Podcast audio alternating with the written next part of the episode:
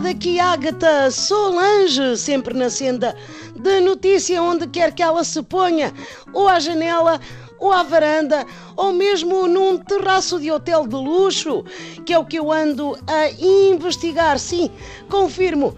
Tirei também a licença de paparazza e vim à procura dos muitos jogadores de futebol que se encontram de férias em instâncias balneares com diárias que davam para cobrir a dívida externa de um pequeno país africano.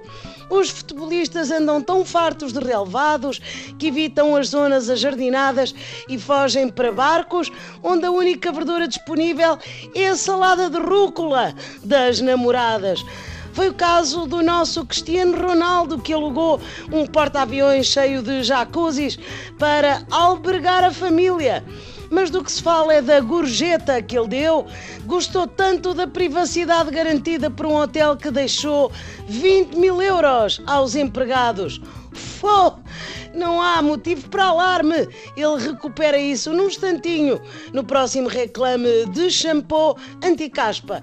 Resultado agora é filas e filas de gente a querer servir-lhe bitox como deve ser o caso desta senhora, que até vem da Vental para servir CR7 não é assim? Nossa, que seria, com certeza que não é assim. Eu estou na fila, mas ia para o lançamento do livro da querida da Cristas.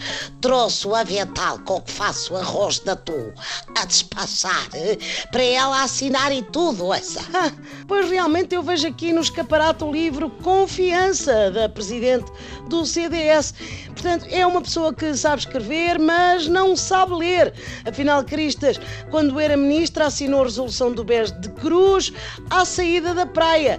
O que é preciso é descontração e quem vier a seguir, olhe, que paga a fatura. Ouça, não posso adorar mais a sozinha. O livro fica ali tapete, ao lado de outros livros que eu tenho, incluindo os manuais de Reiki. Sendo assim, foi a recomendação de leitura de verão de Ágata Solange, sempre esparramada no iate do acontecimento.